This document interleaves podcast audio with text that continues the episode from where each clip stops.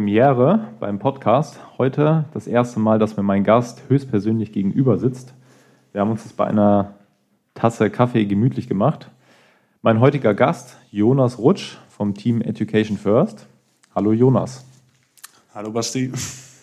So, Jonas, äh, kurz zu deiner Person. Du bist äh, 1998 in Erbach geboren, bist somit 22 Jahre alt, ähm, bist seit diesem Jahr Neoprofi beim amerikanischen Team Education First, warst vorher bei Lotto Kernhaus, hast da 2017, glaube ich, so deine Karriere auch gestartet, das heißt direkt im ersten U23-Jahr in der KT-Kategorie in Deutschland angefangen. Zu deinen größten Erfolgen würde ich jetzt mal sagen, zählt sicherlich der Sieg ähm, im U23-Rennen von Gent-Weverem, oder? Korrigiere mich, wenn ich da falsch bin. Nee, da hast du absolut recht, auf jeden Fall. Ähm, ich würde aus dem letzten Jahr noch die Radbundesliga dazu zählen. Die Gesamtwertung. Genau, die Gesamtwertung. Ähm, ja, das habe ich mir am Ende vom Jahr nochmal auf jeden Fall ins Auge, voll ins Auge gefasst dann. Ich habe es letztes Jahr erstmal anfangen lassen mit, dem, mit der Vorbereitung auf Gent Wevelgem und ähm, habe mich da auch ein bisschen eingesteigert über den Winter hinweg. Ähm, und da lief es dann gleich dementsprechend, konnte das gewinnen. Und ja, dann hatte ich, ich glaube, ich kann es sogar als hoch bezeichnen, also einen kleinen Höhenflug letztes Jahr. Ähm, es lief echt richtig, richtig gut, konstant auch über die Saison hinweg. Konnte da auch während der Saison das ein oder andere Ausrufezeichen setzen, unter anderem auch bei der Tour d'Alsace, wo ich Zweiter auf der Königsetappe wurde. Mhm. Die ja eigentlich nicht meinem Fahrerprofil entspricht. Bin ich ein bisschen zu schwer für normalerweise. Und ja, dann habe ich mich zum Ende vom Jahr nochmal auf die WM vorbereitet. Lavenier, da musste ich leider aussteigen. Da bist du, glaube ich, gestürzt, ne? Ja, genau. Ich war Fünfter im Gesamtklassement mhm. zu dem Zeitpunkt. Wahnsinn. Und ähm, dann hab, war vor mir ein Sturz und dann habe ich mich verletzt. Konnte leider nicht mehr weiterfahren, weil ich mir die Finger komplett aufgeschnitten hatte und durch ein herumfliegendes Fahrrad, was mir quasi entgegengeflogen kam mm, und mir die Finger aufgeschlitzt hat dann. Und ähm, danach war, ja, war dann noch eben die, die letzten Rennen der Bundesliga, die ich dann nochmal mit voller Motivation und auch ja, Euphorie angegangen bin. Was ja auch gewonnen hast, Sauerland, glaube ich, genau, war das, ne? Sauerland-Rundfahrt. Ja. Das war eigentlich das, es war letztes Jahr schon spannend in der Bundesliga, muss man wirklich sagen. Ähm, das letzte Rennen gerade mm, habe ich mich dann auch wirklich spezifisch darauf vorbereitet und bin an dem Tag dann auch, ich würde fast sagen, eins meiner besten Radrennen bis jetzt gefahren. Dann kam ja die, ähm, die Weltmeisterschaft in, in Yorkshire. Das weiß ich noch ganz gut, weil die habe ich ähm, tatsächlich live geschaut, ähm, saß dabei sogar auf der Rolle. Muss sagen, dass ich äh, tatsächlich einen, ja, also ich gucke halt super viele Radrennen, aber das war eines der, der Rennen, die wirklich mit am, am spannendsten waren. Also du bist tatsächlich äh, super früh losgefahren, äh, hast die Jungs da auf die Kante quasi oben genommen nach dem Anstieg. Und äh, ja, man hat letztendlich gesehen, dass du bärenstark an dem Tag warst.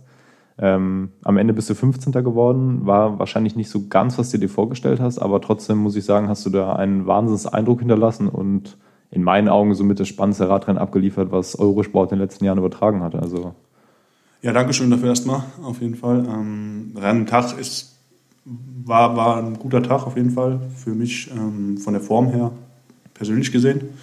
Äh, leider ist das, was wir uns als Team vorgenommen hatten, nicht ganz aufgegangen. Hm, vielleicht auch, weil an dem Tag nicht jeder seinen besten Tag erwischt hatte in, dem deutschen, in der deutschen Mannschaft. Mhm. Und ähm, den Job, den ich auf der Windkante gemacht habe, den, der war zwar, zwar, zwar ein guter Job, auf jeden Fall, aber eigentlich hätte den jemand anders in dem Moment übernehmen müssen, ähm, weil rückblickend muss ich sagen, habe ich da wahrscheinlich die Körner rausgeschmissen, die mir im Finale gefehlt haben. Ja, ich glaube, da war jetzt auch keiner, der da freiwillig irgendwie äh, für dich in die Bresche gesprungen wäre. Also so schnell wie du gefahren bist, haben alle eigentlich hinten drauf nur geklemmt und geguckt, dass sie an Jonas Rutsch dranbleiben. Also das sah schon ziemlich imposant aus. Ja, es war eben, es war eben vorher festgelegt worden, dass wir da oben das Rennen in die Hand nehmen. Und ich habe dann einen Moment gewartet, aber es sah nicht so wirklich danach aus, als ob irgendjemand das Rennen in die Hand nehmen wollte. Und dann ja, hast du es einfach gemacht. Dann muss man es selbst machen. Ja. Nicht schlecht, nicht schlecht. Ähm, jetzt hast du ja damals auch schon im Hinterkopf gehabt, dass du Profi werden wirst. Das war ja recht früh dann auch bekannt gegeben worden von Education First. Wenn ich es richtig weiß, so Ende letzten Sommer ähm, kam die, die Pressemitteilung raus. Ähm, da habe ich dann jetzt vor kurzem noch ein Statement von deinem aktuellen Teamboss gelesen. Äh, der Bursche ist eine Maschine. Also du hast ja auch direkt äh, im, im ersten Rennen, beziehungsweise im ersten richtigen Rennblock in Australien dieses Jahr richtig eingeschlagen. Ähm, erzähl doch mal, wie das da abgelaufen ist. Also du bist die Tour dann Under gefahren, das Kettle Evans äh, Road Race und äh, danach noch, glaube ich, die Herald Sun Tour, oder? Exakt. Und dazwischen noch das Race Torquay. Ich weiß nicht genau, mhm. wie man es ausspricht. Ich glaube, man spricht sowas. Ja. Ähm, das ist quasi dieser große Block in Australien, den das Team absolviert hat. Und ja, logistisch gesehen war es einfach auch passend, dann eben ein paar Fahrer über den ganzen Zeitraum unten zu lassen, weil es macht wenig Sinn, das erste Team nach Australien einzufliegen, dann wieder alle zurückzufliegen und wieder ein neues Team einzufliegen. Das heißt, es war ein riesen Rennblock von, ich habe davor noch ein Trainingslager in Girona absolviert und ich war dann wirklich vom 27. Dezember ab bis, ich glaube, 12. Februar keinen Tag mehr in Deutschland, ähm, komplett auf Achse. Ja, und war eine lange Zeit, aber ich muss sagen, so von der Herangehensweise grundsätzlich ist es so, wenn man in sein erstes Profijahr geht, zumindest war es bei mir so, dass ich da so ein bisschen Respekt vor hatte, ähm, weil man, das ist einfach eine komplett ungewohnte neue Situation. Man hat auch natürlich auch ein bisschen Angst, dass man vielleicht nicht direkt den Anschluss schafft und macht dann eher zu viel als zu wenig. Also so funktioniere ich zumindest. Mhm. Und ich musste eher gebremst werden im Vorfeld auch und mach mal locker, die Rennen fangen erst an. Ähm, habe da eine unglaubliche Trainingsmotivation einfach an den Tag gelegt und ja, das hat sich dann in Australien auch schon ein Stück weit ausgezahlt. Ich konnte da die Aufgaben, die mir gestellt wurden oder ja, nahegelegt wurden, konnte ich eigentlich alle erfüllen und habe ja, so wie, wie es den Anschein macht, auch einen ganz gutes, guten Eindruck hinterlassen letzten Endes und darüber bin ich ziemlich froh. Genau. Ja, das hat man ja von allen Seiten auch gehört. Ähm, so richtig bewusst geworden, wie stark du drauf bist, ist dann letztendlich ähm, für mich auch wieder vom Fernseher. Du bist dann äh, im Anschluss zurückgekommen nach Europa in den kalten Winter letztendlich und bist dann äh, direkt Kurne, Brüssel, Kurne gefahren. Onlop ähm, davor noch. Genau, Onlop. Ähm, und da hast du ja eigentlich auch richtig eingeschlagen. Also du bist bei dem Rennen ähm, sehr, sehr früh mit in die, in die Ausreißergruppe gegangen. Letztendlich die Gruppe, die durchgekommen ist. Ähm, hast einen brutal starken Eindruck gemacht. Ähm, dann ist es wahrscheinlich so aus mangelnder Erfahrung, vielleicht hat es nicht ganz funktioniert. Ähm, bist dann aus der, aus der Gruppe rausgefallen wegen einem kleinen Zwischenfall mit der Regenjacke. Aber so im Grunde genommen war das wahrscheinlich schon für dich ein echt ein richtig guter Einstieg so in die ganze Rennsaison, dann auch speziell in die Klassikersaison, die ja deine ähm, Stärken eigentlich so ein bisschen auch untermauern. Erzähl doch mal, wie war denn für dich der erste Klassiker? War ja auch richtiges Klassikerwetter in Belgien mit Regen und Sturm. Ja, das hat erstmal so angefangen, dass wir da angekommen sind und dann, ja, wie du gerade schon geschildert, war auf jeden Fall die passende Witterung. Ähm, ich glaube, es hatte drei Grad an dem Tag, wo wir den Raycon gemacht haben oder die Strecke abgefahren sind. Und äh, ja, wir konnten dann unsere, unsere Rafferkleidung, Rafferbekleidung schon mal ja, testen unter wirklich, wirklich passenden Bedingungen. Ähm, hat einen sehr guten Job gemacht. ähm, und ja, es, hat, es war Schneeregen, war einfach bisschen eklig, muss man schon sagen. Ähm, aber wir konnten uns gut einstellen am Tag vorher, sind die Strecke dann, die Kernpunkte mal abgefahren und ja, ich war, hatte schon Herzklopfen an dem Morgen von, vor dem Start und bin dann dementsprechend auch ins Rennen gegangen. Äh, und es war knochenhart einfach von der ersten Minute ab. Du kühlst dann so langsam über den Zeitraum von dem Rennen aus und es wird irgendwie immer, immer räudiger. Die Muskeln arbeiten nicht so wie gewünscht. Ähm, die Finger merkst du irgendwann auch nicht mehr. Wie lang war das Rennen? Ähm, ich glaube, die Siegerzeit war bei fünfeinhalb Stunden. Ja, also fünfeinhalb Stunden im absoluten belgischen Scheißwetter. Genau, auf gut Deutsch gesagt. Ja. Und äh, ja, ich habe dann circa 70 Kilometer vor Ziel war so eine Phase, es war die ganze Zeit Springerei und ähm, ja, dann waren es waren ein bisschen auf mehrere Kanten zwischenzeitlich aufgegangen gewesen. Dann war so eine Phase, wo es so leicht bergauf, ich denke so ein, zwei Prozent Steigungsgefälle und ähm, ja, voll Gegenwind. Und dann hat der Krag Andersen gezuckt. Ähm, also wirklich, er ist, glaube ich, zwei oder dreimal so eine Attacke gefahren. Und dann beim habe ich, hab, hab schon gesehen, der, der will jetzt los. Und dann bin ich hinten dran und haben sich noch ein paar zusammengefunden und hinten haben dann auch eben, also in dem Moment muss ich sagen, glaube ich, hatte jeder das Messer voll zwischen den Zehen, wo die losgefahren sind. Und dann ging es über diese belgischen Äcker rechts, links, hoch, runter, wie man es mhm. halt so kennt und wurde einfach extrem schnell und ich war dann auch wirklich komplett im Delirium, habe da hinten dran gehängt und ähm, gehangen und habe quasi dann auch abgelöst und bin mitgefahren, als ich gemerkt habe, dieses Loch geht auf und dann hat sich dann eine Gruppe zusammengefunden mit Lampert und Rag Andersen und Trentin. Mhm. Also mit anderen Worten, die richtig, richtig großen Namen des Genau. internationalen Radsports. Genau, Also, und dann habe ich mich mal so umgeschaut, habe gesehen, dass es denen allen auch nicht so gut geht. Also, dass es nicht nur bei mir so ist, das subjektive Finden, sondern dass das scheinbar gerade richtig schnell ist. Ähm, und dadurch habe ich dann auch nochmal so einen kleinen Push gekriegt, muss ich sagen, weil du fährst dann auf einmal mit Leuten in einer Gruppe, die du vorher nur im Fernsehen gesehen hast, und wo du so denkst, boah, krass, was können die alle? Mhm. Ähm, das willst du irgendwann auch mal können. Und ähm, genau, dann hat sich die Gruppe gelöst.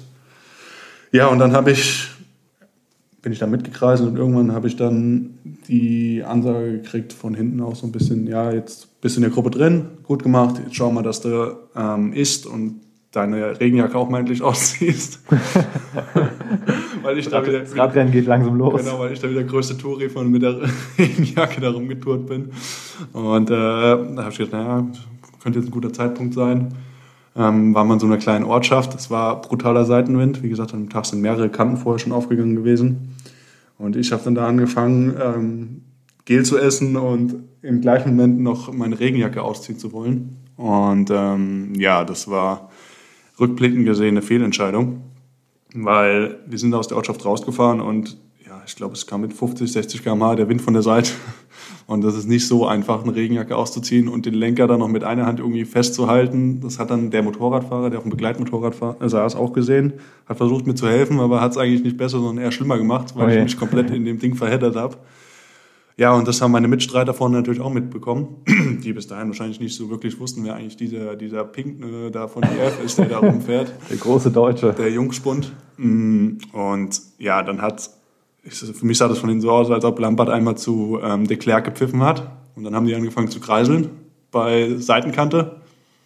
Und ich habe erst 15, 20, 25 Meter gehabt. Und dann, bis ich das Ding aus hatte, oder ist so, dass ich wieder weit beide Hände an Lenker fassen konnte, ähm, ja, war da keine Chance mehr, irgendwie die Lücke zu schließen, weil die vorne wirklich voll gekreiselt sind und ich hinten fliegen gegangen bin.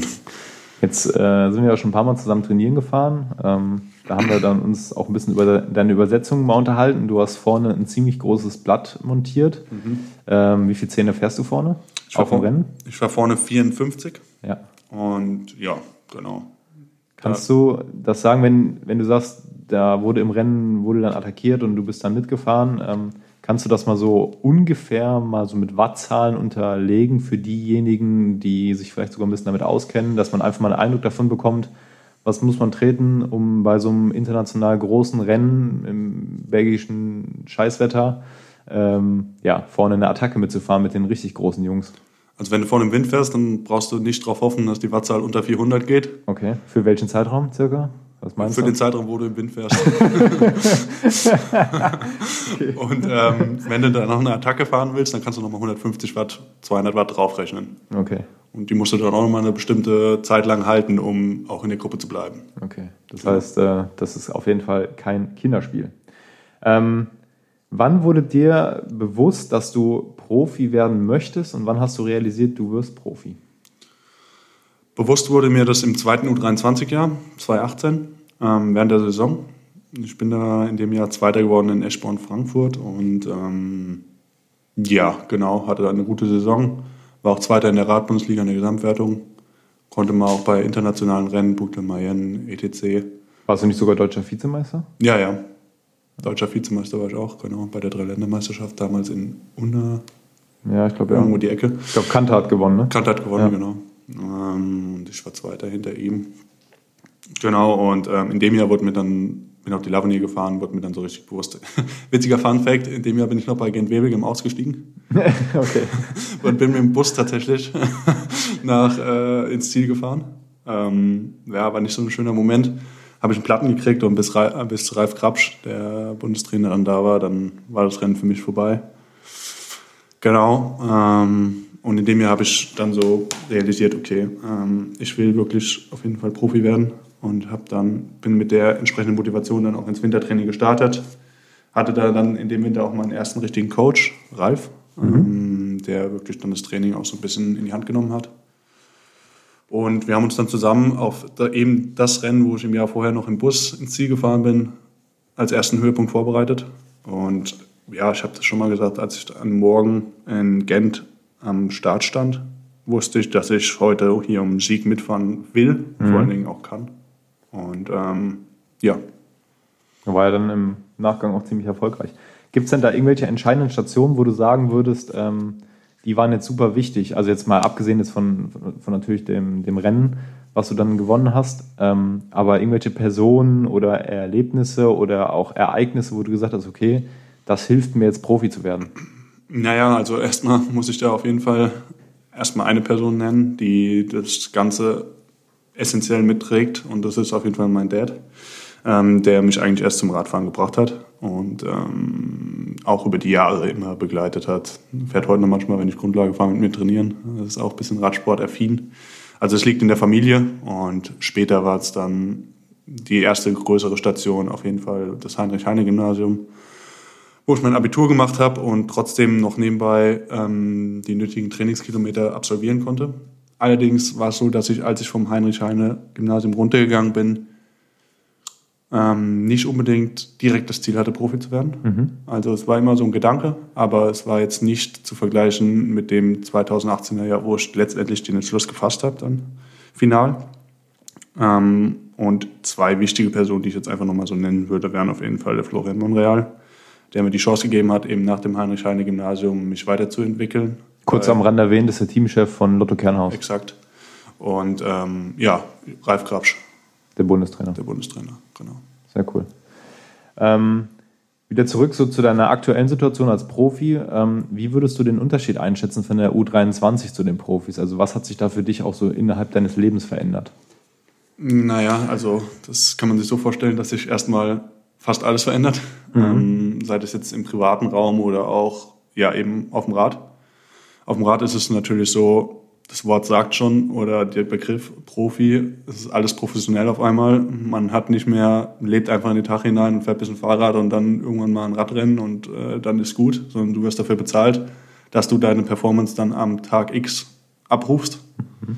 Und ähm, so muss man das auch sehen. Das heißt, da muss eine bestimmte Struktur verbirgt sich dahinter, die natürlich übergreifend ist, also auch aufs Privatleben. Ähm, du musst dich organisieren und du musst einen Plan haben und äh, nach dem Plan dann auch leben und eben trainieren. Genau. Jetzt ist es ja bei dir so, dass du nicht nur Radprofi bist, in Anführungsstrichen, sondern du studierst ja nebenher auch, bist bei der Polizei ähm, angestellt. Das heißt, du hast eigentlich ein, ein rund um die Uhr äh, bist du irgendwie aktiv. Wie muss man sich bei dir den Alltag vorstellen? Also ähm, trainierst du mehrmals am Tag? Wie geht das mit der Uni? Auch gerade wenn du dann in so einem, ja, sag ich mal, Trainingsblock bzw. Rennblock da mal in Australien bist. Ähm, wie stellt man sich das vor? Ja, ich habe das große Glück, dass ich, muss ich sagen, einfach auch Glück, dass ich ähm, nebenbei noch einen Arbeitgeber habe, der mich auch dementsprechend fördert und mir das ermöglicht. Und mir trotzdem darüber hinaus auch noch ähm, die Möglichkeit bietet, einen, ich sage jetzt mal, normalen Job zu erlernen und später dann vielleicht. Mit dem richtigen Schreibtisch. Genau, später vielleicht auch nach meiner Karriere irgendwann ausüben zu können. Ähm, genau, und das ist in dem Fall die Polizei Hessen. Und ähm, ich befinde mich da aktuell noch im Studium. Und das ist eben im Allgemeinen so aufgebaut, dass, kann man sagen, man einen theoretischen Teil hat. Das heißt, man schreibt Klausuren und geht in die Uni und lernt und einen praktischen Teil hat. Und der praktische Teil befasst sich damit, dass man Praktikas absolviert, in der man dann auch ganz normal im Dienst ist. Im Dienst war ich in meinem ersten Praktikum in Erbach im Odenwald ähm, und habe da dann auch wirklich Dienst geschoben, Nachtdienst, Tagdienst mhm. und nebenbei noch trainiert. Was jetzt vielleicht für die meisten schwer vorstellbar ist, ist es auch schwer umzusetzen, aber es ist möglich. Ähm, das hat sich dann gezeigt, weil ich in dem Winter, wo ich mich in der Vorbereitung auf Gent Wevelgem befand, was ich ja dann später auch gewonnen habe, gleichzeitig noch nebenbei Schichtdienst gearbeitet habe in verminderter Form zwar, aber trotzdem muss man das machen. Ja, auf jeden Fall Hut ab. Also das ist schon, äh, schon echt ein, ein, ein Riesenpensum. Ähm, jetzt gab es ja die letzten Jahre auch immer wieder irgendwelche Beispiele, also angefangen zum Beispiel bei einem Dominik Nerz ähm, oder anderen, dass es natürlich auch viele Leute nicht schaffen, also sich entweder als Profi zu etablieren oder generell erstmal Profi zu werden im Grunde genommen seid ihr so ein bisschen die, die Spitze des Eisbergs. Also da zählt ein Pascal Ackermann dazu, da zählst du dazu und, und John Degenkolb, letztendlich alle, die Profis geworden sind. Ähm, was meinst du, was macht da am Ende den Unterschied nochmal aus? Das ähm, Ist es am Ende nur Talent oder ist es dann auch wirklich der Fleiß und, und einfach auch Glück? Es ist auf jeden Fall ein Zusammenspiel. Man kann jetzt nicht sagen, dass Leute, die vielleicht knapp an dieser Stufe zum Profi werden, scheitern, dass sie grundsätzlich fauler sind oder ähm, irgendwie da was versäumt haben, trainingstechnisch oder allgemein in ihrer Struktur, wie sie das angehen. Sondern ich denke, dass es auch das Glück auch auf jeden Fall ein Faktor ist, der da mit reinspielt, muss man einfach so sagen. Und ähm, ja, das ist eben Zusammenspiel aus diesem körperlichen Faktor, was hast du für ein Talent, was bringst du mit und wie hart oder wie, in welcher Form bist du bereit, dann auch hart zu arbeiten und das umzusetzen, weil irgendwann befinden sich alle auf einem ähnlichen Niveau und dann ist es eben Glück ein Stück weit und auch die Fähigkeit, sich jeden Tag aufs Neue ja, diesem, diesem Training und den, der ganzen Struktur zu unterwerfen. Jetzt bist du dann ja letztes Jahr dann oder eigentlich zum ersten ersten diesen Jahres ein Profi geworden. Wie genau stellt man sich dann den Ablauf vor? Das heißt, ähm, kommen die dann erst am 1.1. auf dich zu und sagen, hier hast du dann ein neues Fahrrad und ein Trikot oder ähm, kontaktieren die dich schon vorher auch in Bezug auf Trainer ähm, und alles, was mittlerweile dazugehört? Das ist ja nicht nur, dass du dann im Team angehörst, sondern du bist ja letztendlich wahrscheinlich auch rund um die Uhr betreut, oder? Exakt. Also das startet, wie man, ja, also es ist nicht so, dass man am 1.1. ein Fahrrad vor die Nase gestellt bekommt und gesagt wird, okay, du setzt dich ja jetzt drauf und dann fährst du mal ein paar Radrennen für uns. Zumal am 1.1. ja auch, glaube ich, dann schon unterwegs warst, oder? Genau. Ja. da bin ich schon bald mein erstes Radrennen ja. gefahren. Ich glaube am 5.1. Ich weiß es gar nicht mehr genau aus dem Kopf. Ähm, auf jeden Fall ist es so, dass das natürlich eine Saison beginnt nach der Offseason und das ist meistens Ende Oktober bis Mitte November, sage ich mal. Ich glaube, bei dir war das dann so ziemlich nach der WM, oder? Genau. Ja. Dann habe ich eine kurze Offseason gehabt, zwei, drei Wochen wo ich mal das Fahrrad ein bisschen weiter von mir weggestellt habe. Mhm. Und ähm, dann geht's los. Dann fängst du an, wieder deinen Grundlagenkilometer zu trainieren. Und dann kommt natürlich auch das Team und gibt dir die ähm, Sachen, die du einfach brauchst, um dich optimal vorzubereiten, an die Hand. Okay, wie weit waren die dann eventuell vielleicht schon dann letztes Jahr integriert? Das heißt, so trainingsmäßig vielleicht auch für eine Weltmeisterschaft oder ist das noch komplett ohne EF dann gelaufen? Das ist komplett ohne gelaufen. Da war noch Ralf voll am Zügel oder hat die Zügel noch in der Hand gehalten, mhm. Hm, was das Training angeht. Und danach ähm, war dann eben meine Offseason. Ich glaube, zwei oder drei Wochen, ich bin mir ganz sicher. Und dann kam EF auf mich zu und ich habe dann auch länger mit meinem jetzigen Coach telefoniert. Dann haben wir uns da sozusagen zusammengefunden, haben geschaut, ob das, ob das einfach passt. Und ähm, ja, seitdem bin ich dann voll in dieser IF-Blase drinne. Ja, das ist natürlich echt eine super interessante Geschichte. Dann stand ja sicherlich auch mal das erste Teamtreffen, Schrägstrich Trainingslager an.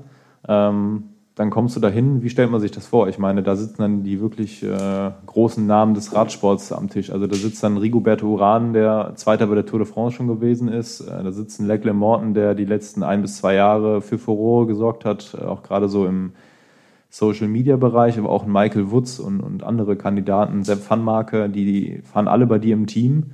Ähm, dein sportlicher Leiter ähm, ist bekannt, dein, dein Teamboss äh, Jonathan Wouters ist, glaube ich, auch weltberühmt. Ähm, ja, du bist letztendlich von Leuten umgeben, von denen man sonst nur bei Cycling News und Co. liest. Wie stellt man sich das vor? Es war tatsächlich ziemlich, ja, ich sag mal, ähm, für mich in dem Moment, äh, ja, viel, weil ich bin abends ähm, angekommen als letzter, wirklich als aller, allerletzter, an diesem Tag von dem Trainingslager, vom ersten Trainingslager. Wo war das? Girona? In Girona. Beim Servicekurs? Ja, genau. Wir haben da ein Hotel quasi ähm, gehabt. Und äh, dann saßen dann alle abends schon am Tisch mein, äh, zum Abendessen und mein Flug hatte ein bisschen Verspätung. Ich bin der Letzte gewesen, der abgeholt wurde. und bin dann allein mit einem einzigen ähm, Physiotherapeuten, den ich vorher noch nie in meinem ganzen Leben gesehen hatte. Der hat mich vom, vom äh, Flughafen abgeholt. Und äh, ja, genau, das war dann ein bisschen skurril, muss man sagen. Und dann sind wir in, dann nach Girona gefahren. Das war für mich auch komplett neu. Ich war vorher noch nie in Girona. Echt nicht? Nein, okay. tatsächlich nicht. Das war meine erste. Und das eigentlich als äh, Kaffeeliebhaber, der du ja bist. Ja, genau. War ich noch nie in Girona, muss man tatsächlich Krass. sagen. Ähm, und bin dann da hingefahren worden von Barcelona nach Girona. Und habe dann meinen Koffer aufs Zimmer gestellt und dann war da auch niemand auf dem Zimmer. Ich war dann mit Tanel Kangal auf dem Zimmer, wie sich mhm. dann später herausgestellt hat, aber der war schon beim Essen und dann bin ich runtergegangen und dann saßen alle in dieser riesigen Essenshalle, also wirklich jeder Einzelne an seinem Platz. Und ich kam da so an, ohne Teamklamotten, weil ich ja noch keine hatte. Ja. hi, ich bin der Jonas. und ähm, ja, waren alle freundlich und war dann auch ganz schnell ganz angenehm, aber in dem Moment war das ja ein bisschen komisch irgendwie. Kommst du da so rein und keiner kennt dich, du bist dann halt der Neue und ähm, ja, wurde aber richtig gut aufgenommen, sehr familiäres Umfeld, muss ich sagen und war schön dann rückblickend auch. Ja, ich meine, jetzt hast du ja in Deutschland ja schon echt einen Namen dann auch vorher gemacht. Also ich meine, da wusste man, okay, da kommt ein Jonas Rutsch. Äh, dann wussten wahrscheinlich auch die Konkurrenten, dann wird es schnell. Ähm, dann kommst du jetzt zu den Profis, kommst rein. Erstmal kennt dich so persönlich keiner. Ähm, wie ist es dann im Training? Hast du dann da auch erstmal Nachholbedarf, wenn du aus der U23 kommst? Oder ist es so, dass du direkt quasi vorne mit einschlagen kannst, wie das zum Beispiel aktuell in Evenepoel oder andere Konsorten machen? Na, ich denke, dass auf jeden Fall das nochmal eine Stufe ist, die überschritten werden muss, also auch leistungsmäßig. Mhm. Ähm, weil da oben, man muss sich bewusst sein, im U23-Bereich, da gibt es ja, schon noch leistungsmäßige Unterschiede. Also das Grundniveau ist zwar schon hoch ähm, in der Spitze, aber es gibt halt auch Leute, die regelmäßig abgehängt werden. Da muss man sich einfach bewusst drüber sein. Und die da vorne nicht mitfahren. Und das gibt es bei den Profis nicht. Mhm. Also da hat jeder eine Aufgabe und jeder, der da ist, kann richtig gut Rad fahren. Und äh, ja, wenn du da halt mal einen schlechten Tag hast, dann wirst du das auch direkt merken. Ja. Und das ist einfach faktisch gesehen so. Jetzt ging das ja dann ähm, bei dir dann auch verhältnismäßig früh los. Also du bist ja dann ähm, Dezember, Januar nach, nach Australien geflogen, warst vorher, glaube ich, noch in Girona, äh, nochmal da im Trainingslager. Ähm, bist dann die ersten Rennen dort gefahren und dann kam ja so ein bisschen so ähm, ja, die aktuelle Saison Zwischenpause wegen Corona geschuldet. Ähm, wie war das für dich? Weil ich sag mal, deine Höhepunkte, die waren ja eigentlich schon ja, fest eingeplant. Das heißt, ähm, äh, die, die Klassiker-Saison, also mit, mit äh, Roubaix und Co., stand kurz vor der Tür und dann heißt es, okay, du fährst doch nicht. Wie hast du die Zeit überbrückt und vor allen Dingen, wie hast du es auch mental weggesteckt, dich dann trotzdem weiterhin zu motivieren? Ich muss sagen, also bei mir war das erstmal so, ähm, ich hatte das erstmal gar nicht so auf dem Schirm. Ich bin in meinem Training drin gewesen und ja, dann hieß es auf einmal, ja, jetzt fallen die Rennen aus. Erst das erste, dann das zweite, dann auf einmal alle. Und ähm, die Klassiker-Saison hatte ja, wie gesagt, schon angefangen. War schon im, im, im Kommen quasi. Und ich bin ja auch das erste, das Opening Weekend sozusagen gefahren. Und ähm, ja, dann auf einmal waren keine Rennen mehr. Und ich muss sagen, für mich war es dann so, äh, wo jetzt andere vielleicht dann erstmal auch die Distanz zum Rad brauchen, war es bei mir so, dass ich das als festen Anker gebraucht habe. Mhm. Und tatsächlich die beste Lösung für mich war, mich morgens auf mein Fahrrad zu setzen mein Handy auszuschalten. Und Fahrrad zu fahren. Und Fahrrad zu fahren, einfach Fahrrad zu fahren. Ähm, was jetzt vielleicht, wenn man sich in, irgendeinem, in irgendeiner Vorbereitung befindet auf ein Rennen, nicht optimal ist, weil da muss man ja spezifisch trainieren. Klar. Aber mental gesehen war das für mich einfach ein guter Umgang, mich auf mein Fahrrad zu setzen, alles so sein zu lassen, wie es nun mal ist, woran ich nichts ändern kann, einfach zu fahren. Dann kam ja irgendwann auch mal so die ersten Lichtblicke, das heißt, als die UCI äh, Termine bekannt gegeben hat, ähm, dann wurde ein kompletter Rennkalender erstellt. Ähm, und dann kommen halt auch noch die äh, virtuellen Rennen dazu, da wo du jetzt ja auch schon ein paar gefahren bist und jetzt kommendes Wochenende auch nochmal eins fährst. Ähm, wie hast du die in dein Training integriert und ähm, ja, was hältst du von virtuellen Rennen? Also ich persönlich muss dir sagen, haben wir auch, glaube ich, schon ein paar Mal drüber gesprochen, ich bin da kein Fan von ähm, weil ich halt einfach so der Meinung bin, Fahrradfahren auf der Straße, klar, ich fahre auch hin und wieder Rolle, aber ich könnte mich absolut nicht für ein virtuelles Rennen motivieren. Und du bist jetzt ja schon mehrere davon gefahren. Ähm, erzähl mal so ein bisschen von deinen Erfahrungen da. Ja, ich muss tatsächlich sagen, ich bin schon ganz paar jetzt gefahren. Ich bin die Tour des Swiss gefahren. Ähm, das war auf der Plattform Ruby und dann die Tour for All. Und jetzt eben aktuell bestreite ich, ab letztes Wochenende und auch dieses Wochenende werde ich wieder eine Etappe fahren, die virtuelle Tour de France. Ähm, genau. Und es ist einfach so, dass vom Grundprinzip her, muss ich sagen, ist es was anderes. Also es ist nicht zu vergleichen mit einem Rennen auf der Straße. Mhm. Es sind ganz andere Komponenten, die da relevant sind. Natürlich auch Erfahrung in, in diesem virtuellen Raum, wie man sich da verhält. Man muss anders an die Sache rangehen. Also es ist was grundlegend anderes. Man könnte fast sagen, es ist ein anderer Sport. Ähm, aber was, was faktisch gesehen auch so ist, es ist verdammt hart. Also es tut richtig, richtig weh und man muss einfach die Bereitschaft mitbringen, wenn man sich auf, diese, auf diesen Heimtrainer setzt, muss einem bewusst sein, das wird jetzt eine Stunde richtig, richtig wehtun. Mhm. Und daran scheitert es bei den meisten, glaube ich schon, dass einfach diese Bereitschaft, okay, jetzt tut's weh, ähm, die hast du ja so beim, beim Rennen natürlich auch, aber es ist halt ein größerer Zeitraum und es tut ja. dann phasenweise immer extrem weh. Aber dann ist auch wieder, wo es, wo man schaut, okay, Rennintelligenz, ähm, wo muss ich mitfahren? Und das hast du halt da nicht. Das ist eigentlich wie ein Einzelzeitfahren. Also ich würde es mit einem Einzelzeitfahren vergleichen. Ähm, aber faktisch gesehen würde ich auch eher die, die normalen Rennen bevorzugen, weil es einfach dem Radsport, dem ich, den ich betreiben will, näher kommt. Das freut mich auf jeden Fall zu hören. Ähm, ja, jetzt ist es ja nicht mehr lange bis zu deinem äh, Saison 2.0 Debüt. Bei dir geht es dann in äh, Polen bei der Polen-Rundfahrt wieder los. Ähm, was steht dann bei dir noch so an? Also klar, es ist immer so ein bisschen natürlich in dem Hintergrund, kann es stattfinden, wird es stattfinden. Aber was ist so dein Plan und was wären deine Ziele? Ähm, ja, also meine Ziele sind einfach, ich glaube, es ist jetzt schwierig, ähm, weil immer noch niemand weiß, wie es jetzt wirklich weitergeht mit der, mit der noch übrigen Saison oder der Restsaison. Ähm, ich weiß gar nicht, wie man da jetzt, wie man da jetzt planen kann, in, in welcher Art und Weise. Aber mein Ziel wäre auf jeden Fall, aus dieser Saison das Beste noch rauszuholen. Mhm. Und ähm, die Dinge, die, die, die jetzt entschieden werden, die kannst du ja als Fahrer kannst ja nichts ändern. Ja, also, kannst du nicht beeinflussen. Was, was willst du machen, wenn dann irgendwie gesagt wird, das Rennen, das wird jetzt wieder abgesagt, weil sich in dem Land das, äh, die ganze Corona-Sache wieder verschärft hat? Dann ist das so. Und dann wäre es für mich jetzt irgendwie falsch zu sagen, okay, ich fokussiere mich jetzt da drauf und da drauf und da drauf.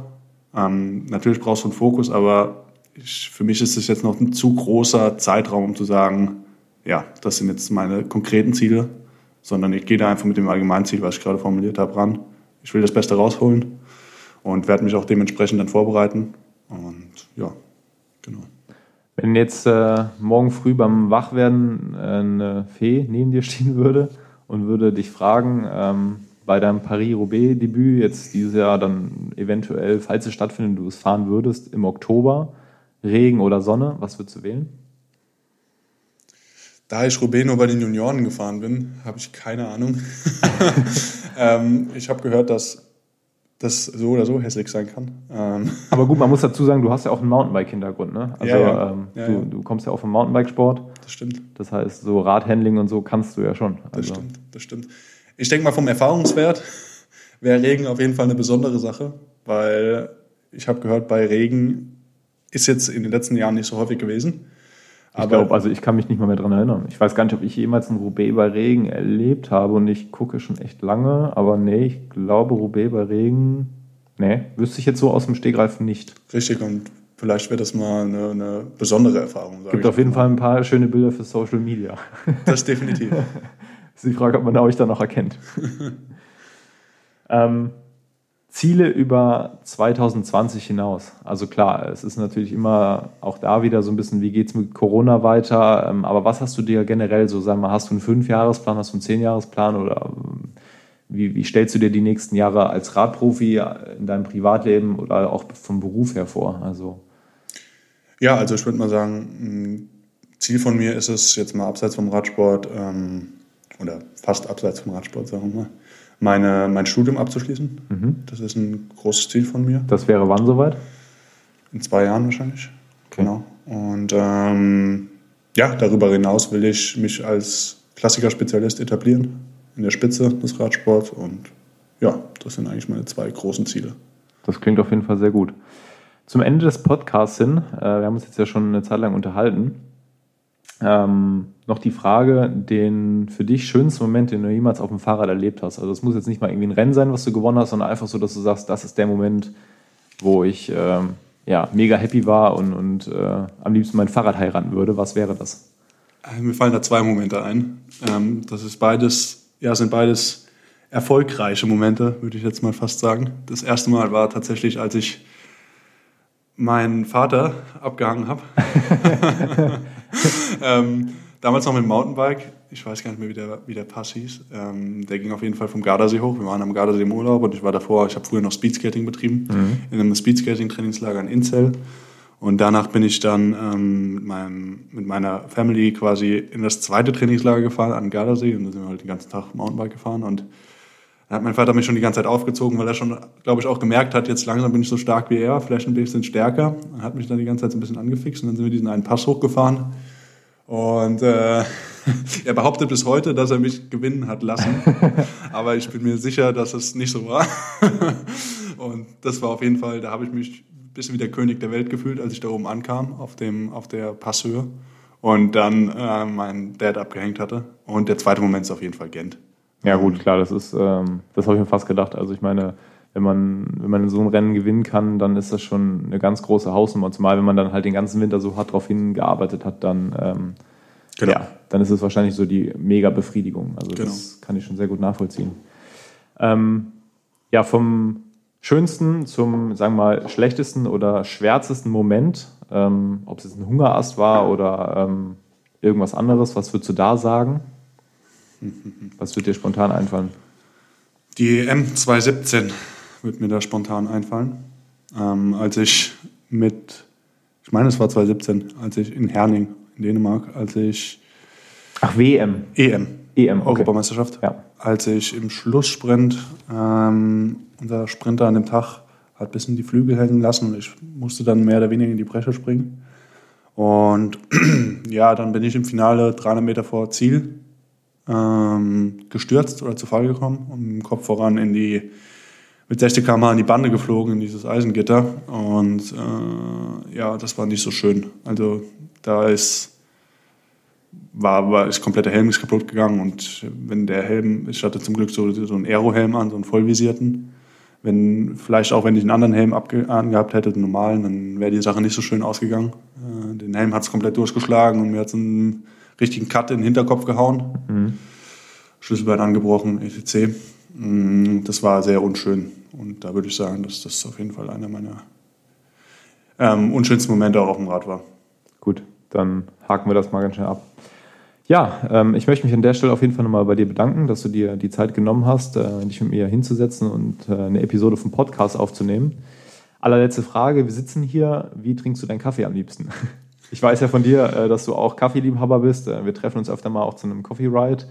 Ähm, was würdest du sagen, wenn du jetzt die Wahl hättest, welchen Kaffee würdest du bestellen? Also ich muss sagen, ich bin da eher der reine Typ. Ähm, doppelter Espresso. Das ist ein Statement. Wunderbar. Jonas, ich wünsche dir für die kommende Saison, die jetzt ja dann in zweieinhalb Wochen, wahrscheinlich ungefähr in zweieinhalb Wochen losgehen wird, alles, alles Gute. Ähm, für die Leute da draußen, die jetzt zuhören und sich ein bisschen mehr für Jonas interessieren, schaut einfach mal auf seinem Instagram-Profil vorbei oder macht dann demnächst mal einfach Eurosport an, Paris-Roubaix und Co. Da werdet ihr den Jonas wahrscheinlich sehen. Und äh, ja, dir noch einen schönen Tag. Vielen Dank für deine Zeit und äh, bis zum nächsten Mal. Danke für die Einladung noch an der Stelle. Sehr Auch gerne. Von meiner Seite und für den guten Kaffee. Sehr gerne.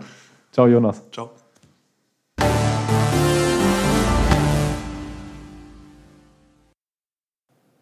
So, das war die Folge mit Jonas Rutsch von Education First.